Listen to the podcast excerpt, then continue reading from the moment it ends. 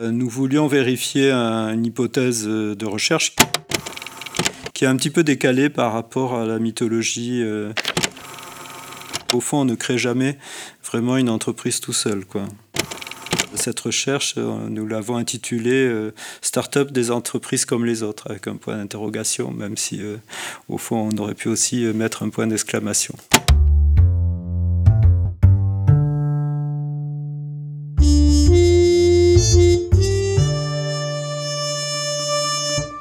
Sociaux, le podcast. Bonjour Michel Grossetti, vous êtes directeur de recherche au CNRS, vous êtes sociologue membre du LIST, vous avez enquêté sur la création d'entreprises dites innovantes et écrit Entrepreneurs de circonstances, une enquête sociologique sur les fondateurs de start-up en France, publiée dans la revue de l'entrepreneuriat en 2016 et coécrit avec Jean-François Barthes et Nathalie Chauvac.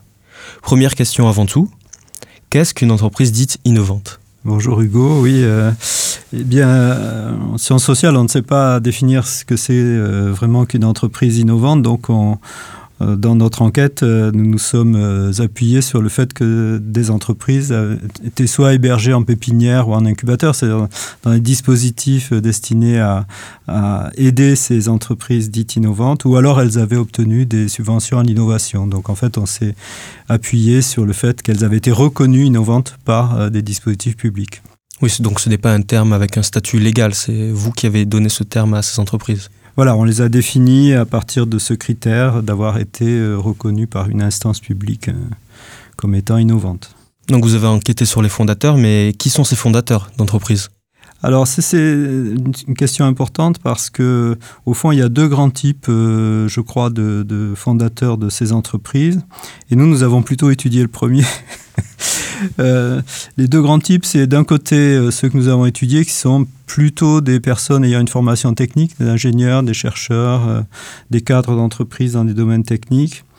et qui créent ces entreprises, on y viendra après peut-être plutôt en cours de carrière, et puis il y a un autre profil qui a émergé un peu à la fin de notre, de notre étude, qui est constitué plutôt de jeunes diplômés de formation commerciale ou de gestion, et qui se lancent dans la création d'entreprises assez rapidement après euh, la fin de leurs études, parfois même avant la fin d'ailleurs. D'accord. Et euh, quels profils reviennent le plus souvent dans les cas que vous avez étudiés? Et oui, comme je l'ai dit, ce sont des, profils assez différents. Euh, ceux que nous avons étudiés sont plutôt des, donc plutôt des hommes euh, pour différentes raisons, euh, parce que ce sont des gens qui ont des formations d'ingénieurs, des formations techniques, donc c'est un milieu plutôt masculin. Et en plus, pour se lancer dans la création d'entreprise, il faut avoir des disponibilités que les femmes ont malheureusement moins souvent que, que les hommes des hommes plutôt en milieu de carrière qui ont déjà une expérience salariée relativement importante et qui se lancent pour différentes raisons euh, dans la création d'entreprises. Alors que euh, pour le deuxième profil, comme je l'ai dit, on a plutôt des, jeunes diplômés, donc qui, là, où il y a un peu plus de femmes, mais ça reste quand même très masculin. Oui, car j'ai noté qu'il y avait 93% d'hommes qui étaient parmi ces créateurs d'entreprises. Y a-t-il une évolution vers plus de, femmes ou ça reste dans ce genre de schéma? Toujours aujourd'hui Oui, ça reste très masculin. Simplement, à partir du moment où on a, dans la période la plus récente, euh, des entreprises créées par des personnes ayant plutôt suivi des formations de, commerce ou de gestion, il y a plus de femmes parce que dans ces formations, le, rapport euh, euh, entre hommes et femmes est plus équilibré que dans les formations techniques. D'accord. Mais que faisaient ces personnes avant la création de leur entreprise? Alors euh, oui, euh, les, premiers, donc ceux que nous avons étudiés le plus, étaient en général des salariés qui avaient une expérience euh, de développement technique, voire de gestion de, de services techniques et qui euh, euh, prenait cette décision au fond de, de création d'entreprise en cours de carrière. Alors que dans le deuxième cas, qu'on a donc moins étudié, je l'ai dit, c'est plutôt des jeunes diplômés donc, qui rentrent dans la vie active en créant des entreprises, ou en tout cas parfois ont eu une expérience salariée de quelques années, mais assez brève avant de, de se lancer dans, cet exercice. Mais dans quel but veulent-ils créer leur entreprise? Alors les, les premiers, c'est assez intéressant, ce sont des gens qui se posent la question de leur avenir professionnel à un moment euh, de leur carrière alors, pour plusieurs raisons, euh, ça peut être parce qu'ils ont été licenciés, tout simplement, ou qu'ils sont menacés de l'être, euh, ou qu'ils se sentent en situation d'insécurité professionnelle et donc ils se posent la question de leur avenir, soit en changeant d'entreprise, soit en cherchant un emploi même dans un autre secteur. Et au fond, la création d'entreprise apparaît comme une solution parmi d'autres euh, pour pour avancer dans leur carrière. Euh, parmi ceux-là, il y a aussi des, personnes qui ont des idées techniques dont ils ne voient pas la possibilité de les réaliser dans l'entreprise qui les emploie et qui, au fond, sont insatisfaits et finissent par décider de partir euh, pour faire aboutir euh, leurs idées. Euh, par contre, j'ai l'impression que dans le cas des, plus jeunes, les personnes qui s'engagent juste après leur diplôme, euh, c'est plutôt l'idée de créer une entreprise en soi avec euh, peut-être la mythologie des startups qui est plus présente chez eux, qui, qui, les motive. Voilà. On remarque que c'est souvent un pari risqué parce que beaucoup ont toujours une entreprise, travaillent pour une autre entreprise sur le côté. Alors pour les premiers, euh, comme ils sont déjà salariés, il y a évidemment une prise de risque dans la mesure où même s'ils sont licenciés ou menacés de l'être, euh, ce sont en général des euh, personnes qui ont une formation technique et des compétences qui permettraient de retrouver un emploi salarié assez facilement. Euh, donc créer une entreprise avec tous les aléas que ça peut présenter est évidemment une prise de risque. En même temps, on voit bien que ce sont des personnes qui euh, euh, peuvent prendre ce risque parce que sont des cadres qui ont des moyens financiers personnels ou familiaux et puis des compétences qui leur permettraient de retrouver un emploi si jamais les, choses se passaient mal.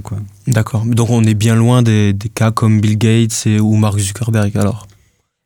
Pas complètement, parce que, au fond, la première figure dont j'ai parlé, ce sont des gens qui ont une formation technique, et donc la, Bill Gates ou Mark Zuckerberg étaient des informaticiens, hein, donc ce mm. sont des, des, formations du même type. Euh, simplement, euh, euh, dans les cas très célèbres que, qu'on vient d'évoquer, la création d'entreprise intervient assez rapidement après la fin des études, après l'obtention d'un diplôme, ou même avant d'ailleurs, dans le cas de, de Zuckerberg.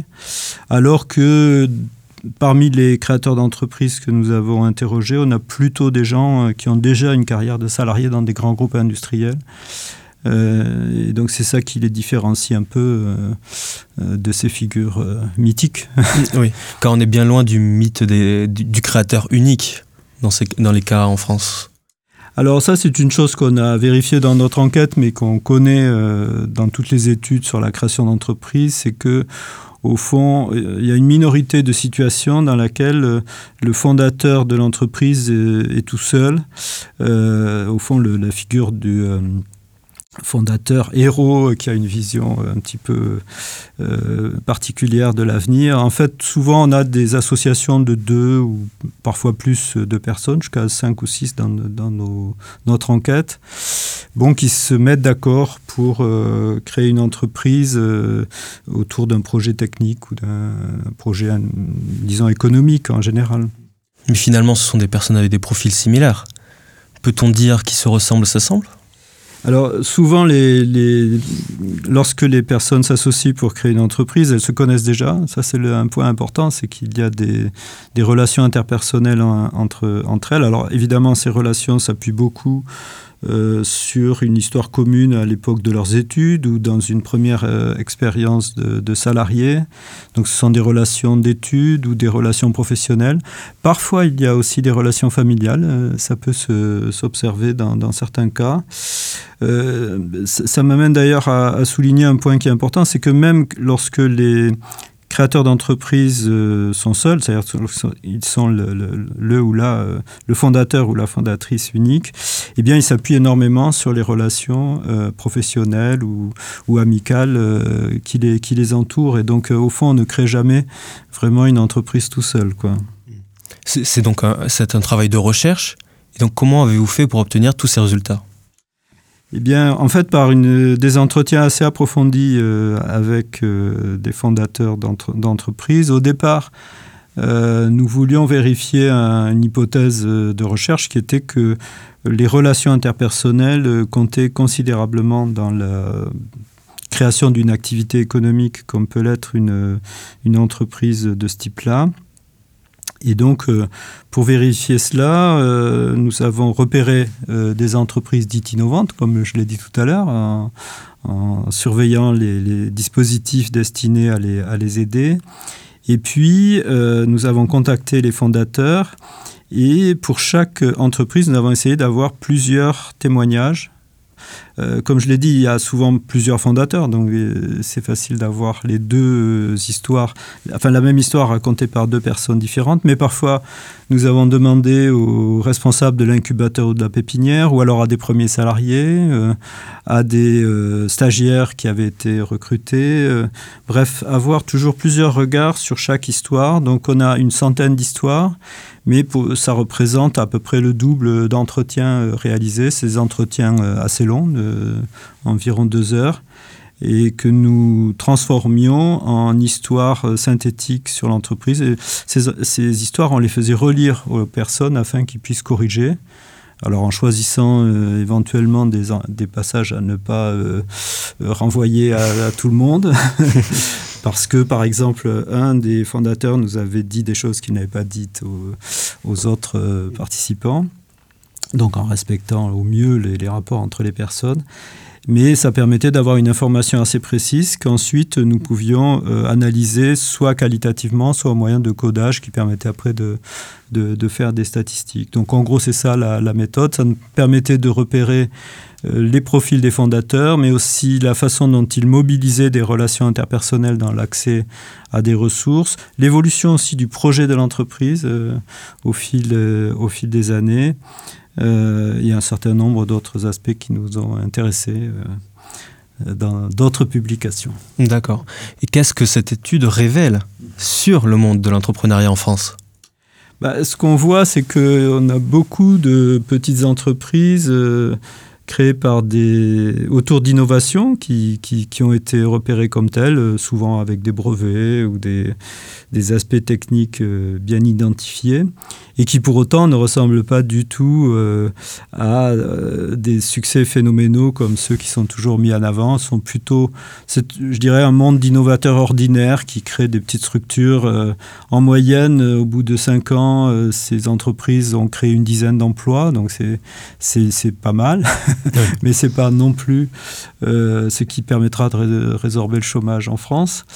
Euh, donc voilà, on a, on a l'impression de quelque chose de beaucoup plus ordinaire, banal, euh, mais en même temps pas inintéressant, qui est un petit peu décalé par rapport à la mythologie qu'on entend partout, qui se construit autour de cette figure de, de la start-up. Oui, voilà, finalement, c'est donc ça la réelle Startup Nation? Alors, la Startup Nation, c'est un slogan politique, donc ça, évidemment, ça ne peut pas euh, représenter euh, une réalité sociale complexe.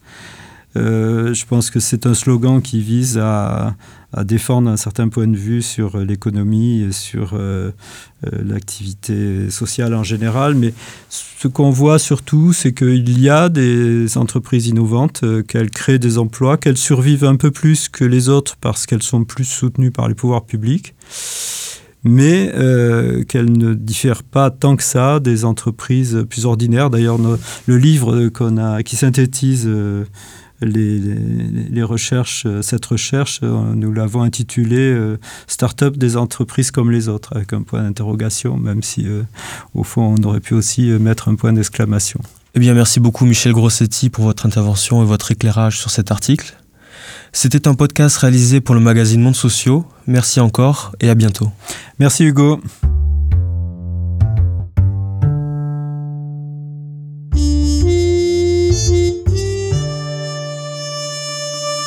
Monde Sociaux, le podcast.